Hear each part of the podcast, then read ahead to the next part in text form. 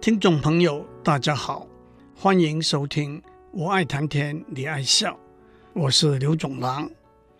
电脑和把电脑连接起来的互联网，毫无疑问可以说是二十世纪里头发展出来的，对人类生活的每一个面向影响都非常大的技术。我们的生活变得更方便、更舒适了，而且它背后带来对社会、经济和政治结构的冲击，也可以说是人类历史里头前所未有的。这一切三天三夜也讲不完。但是从另外一个角度来看，电脑和互联网技术的发展。会让我们变得更聪明，还是反而愚笨？更深邃，还是反而浅薄？更合群，还是反而孤单？更友善，还是反而冷漠呢？这是值得我们思考的一个角度。不过，让我从头讲起：什么是科学、工程、技术和工具呢？科学。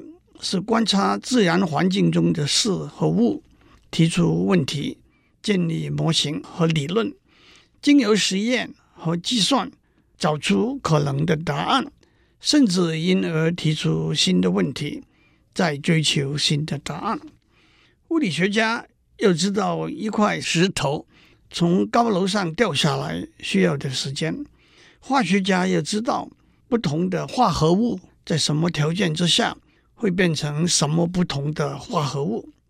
生物学家要知道细胞的结构、遗传的理论；天文学家要知道遥远的银河的结构、宇宙形成的经过；气候学家要知道影响环境变迁的因素；环境学家要知道环境对生物的影响；地理学家要知道地层物质的结构。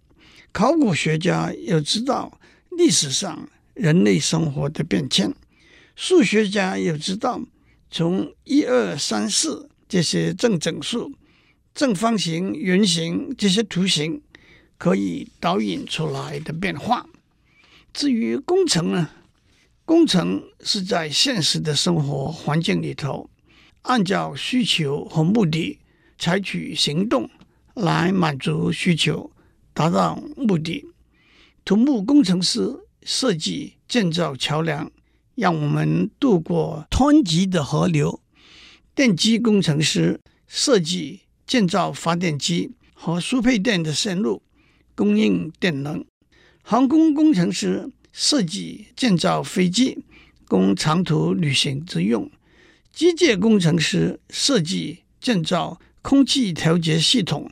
提供夏凉冬温的生活环境，化学工程师设计建造石油提炼系统，造船工程师设计建造航海的船舰。至于工程和科学的关系呢？工程必须以科学为基础，工程可以分成设计和建造两个层次，而这两个层次。都必须以科学的理论为基础。设计一架速度在音速以上的飞机，必须以空气动力学为基础；设计一个无线电通讯系统，必须以电磁学为基础；设计一座钢铁和水泥的大楼，必须以材料力学为基础；设计一个污水处理系统，必须以化学和生物学为基础。接下来，技术就是以科学和工程设计为基础，建立一个过程方法，使用已有的或者设计新的工具来满足工程设计的需求，达到工程设计的目的。当然，这只指出了从科学的理论到工程的设计和技术的研发这一个方向。但是在人类的生活经验中，我们知道也还有一个反馈的方向，那就是经由工程的设计和技术的研发，帮助回答了科学中已有的问题，也提出了科学中新的问题和引起新的答案的追求。科学、工程和技术是不可能也没有必要切割的，它们是相互为用、相辅相成的。我们在上面讲过，科学和工程都有传统的分类，那么技术可以怎样分类呢？许多时候，技术就按照相关的科学和工程来分类。不过，我们也可以从技术如何让人类在一定的环境里头过得更好，更进一步改造一定的环境的观点，来把技术分成四大类。第一类是增进我们体力的技术，让我们变得更强壮。例如，农夫用的犁和锄头，搬掉重物的起重机、蒸汽机和内燃机，让我们变得更灵巧。例如，缝衣服用的针、切割、打磨金属物品的车床、数钞票用的机器，和消除或者减少外在环境的限制，例如冷气和暖气机。调节生活环境中的温度，例如飞机和汽车，减少了距离的限制。第二类是增进我们的感觉官能的技术，例如眼镜、显微镜，让我们看得更清楚；例如助听器、高传真的音乐系统，让我们听得更清楚；例如火警系统，让我们知道火灾的发生；例如。辐射侦测器让我们知道环境里头辐射游离子的存在，例如空气检测仪让我们知道空气中有害的气体及悬浮物的存在。第三类是改变大自然环境对我们的影响的技术，例如河流改道和建造水坝和水库的技术。不但避免河水泛滥成灾，更可以蓄水待用。例如，避孕药和人工受精的技术，让人类调节控制生育的过程。例如，改变动物和植物的基因的技术，因而改良食物的供应。第四类是帮助人类智能活动的技术，这包括支持延伸。扩大人类智能能力的技术，古代的水钟也称为铜壶滴漏、沙钟、日晷，以至近代的机械钟、石英表，都是帮助我们把连续的不休不止的时间分成段落的技术。我们也可以借此来规划我们作息的程序。地图。是帮助我们把无边无际的大地分成区域的技术，也就带来了距离、方向、一维、二维、三维空间等观念。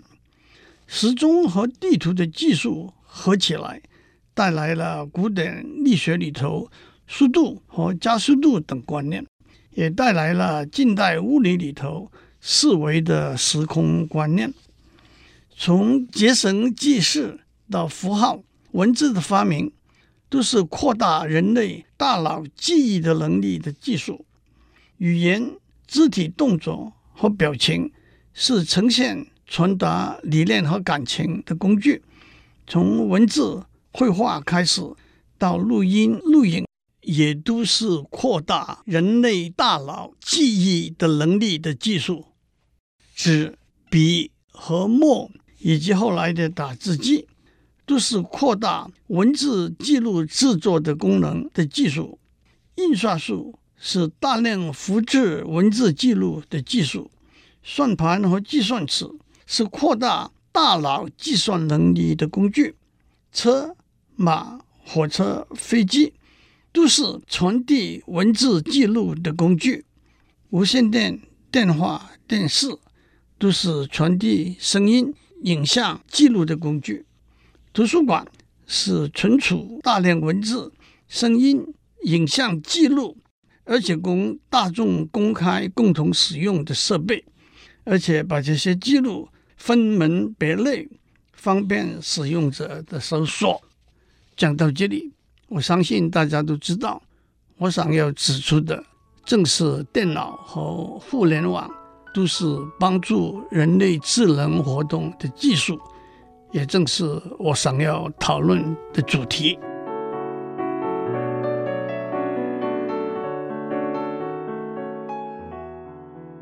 我们在上面谈到不同的技术的时候，我们都以这些技术。对人类的助力为出发点，有些技术能够增强或者取代人类的体力活动，有些技术能够增强或者取代人类的感觉官能，有些技术能够帮助人类适应或者改造它所处在的自然环境，有些技术能够增强或者取代。人类的智能活动，这难免造成这些技术是供人类使用的工具的印象。其实，这并不是一个单向的人类使用技术、技术帮助人类的关系。历史学家、哲学家、社会学家、工程师之间有相当多的争辩的一个题目，那就是技术的发展。在人类社会结构的改变和文明的进步中扮演的角色，在这个讨论里头，两个极端的观点是：技术只是一个工具，和技术是一个主宰。认为技术只是一个工具的人，被称为技术工具论者 （instrumentalist）。他们认为技术。是由它的使用者控制的，技术只是被用来达到某一个目的的手段，它本身并没有预设的目的。刀是一个切水果、烧木头，还是一个杀人的工具，是由持有刀的人决定的。电视是一个传播声音和影像的工具，但是传播的内容。是由拥有电视广播电台的人决定的。认为技术扮演主宰的角色的人，被称为技术决定论者 （determinist）。他们认为技术的发展是自主的，人力不足以控制它的发展，因而技术成为推动人类历史发展的力量。蒸汽机和铁路技术。带来工业资本主义的发展，电灯的发明改变了农业社会日出而作、日入而息的生活规律。避孕药的发明带来家庭和社会结构的变化。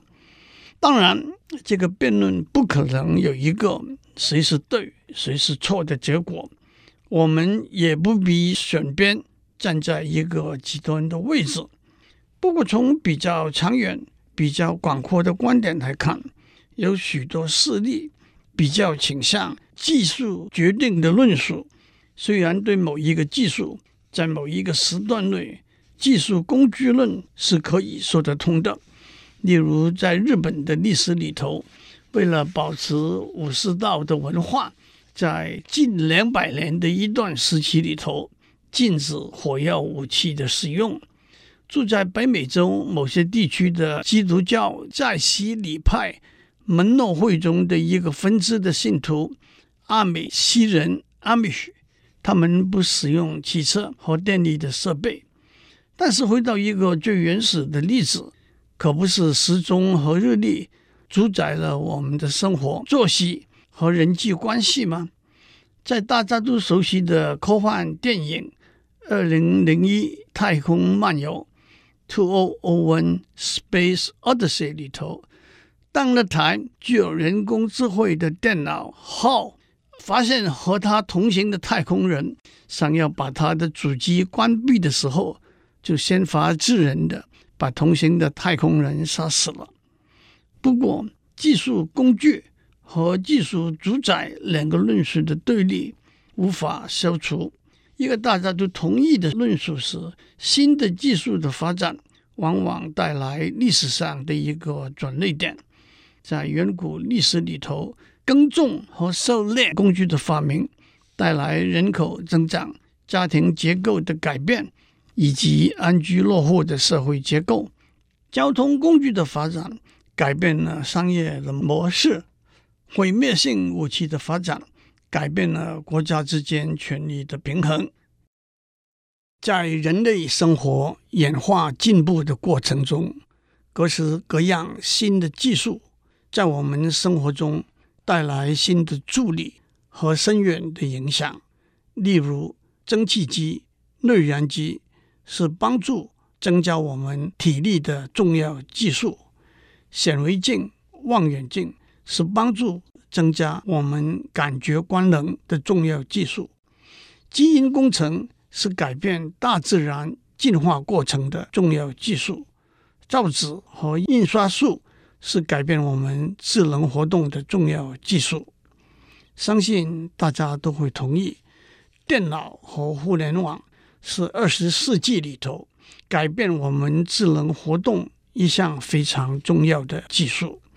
因此，让我先集中来谈在二十世纪初期发明的电脑。和在二十世纪中期发明的互联网技术，而且我们要沿着上面讲的两个面向来谈。一个面向是从技术工具论的观点来描述这些技术；另一个面向是从技术决定论的观点来描述这些技术如何影响、主宰我们的智能活动。让我强调，从这个观点来说。电脑和互联网对我们的生活方式、社会结构、经济模式和政治运作都有相当大的影响和主宰的力量。不过，正如我一开始的时候说，我们只会集中讨论他们如何影响和主宰我们的智能活动。不过，还是让我先把技术的面向交代一下。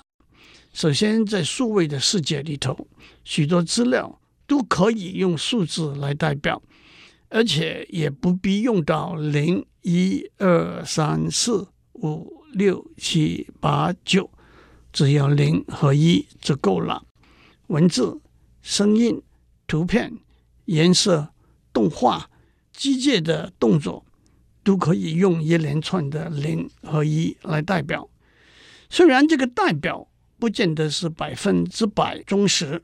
譬如说，声音是连续的声波，用一连串的零和一来代表，的确是有失真之余。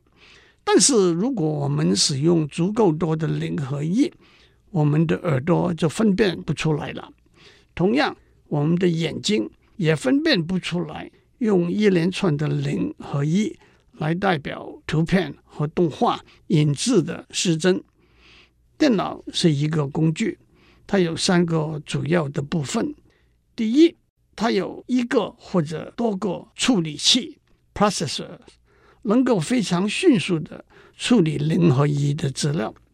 处理器能够执行指令 （instruction），这些都是非常简单的运算指令。但是，简单的指令累积起来，就可以完成复杂的运算。让我用一些数据为例：一九六一年，IBM 的一四一零电脑每秒钟可以执行两千两百个指令；二零零八年，Intel 的 i 七晶片每秒钟可以执行九百二十亿个指令。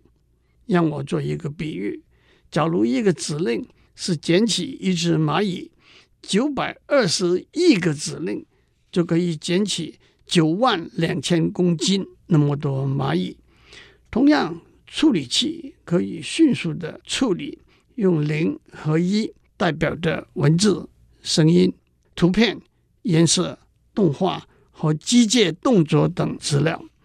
第二，电脑有储存大量资料的记忆体 （memory），一个零或者一叫做一个 bit，八个 bit 叫做一个 byte。一个 gigabyte 的随身碟可以储存九十万页的文字档，一个三十二 GB 的随身碟可以储存五千到一万首歌，或者十到二十套电影。第三，电脑可以接受 input 输出 output 和呈现 display 文字、声音、图片、动画等资料，这些大家都是非常熟悉的。接下来，互联网。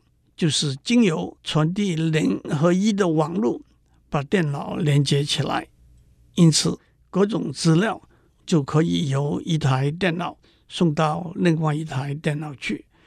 资料传递的速度受许多因素，包括网络建构的技术和使用者的数目以及流量等等。一个典型的数字是第四代 4G。移动网络的速度是每秒一百个 megabits。至于有多少人使用互联网呢？一个粗略的估计是，在全球七十四亿人口中，有三十四亿人使用互联网。至于有多少台电脑连在互联网上呢？除了把传统的电脑连在互联网上之外，我们也可以把所谓物件，例如光和热的感应器、机械动作的启动开关器，连在物联网上，这就被称为物联网 （Internet of Things）。一个估计是，到了二零二零年，会有五百亿个物件连在物联网上。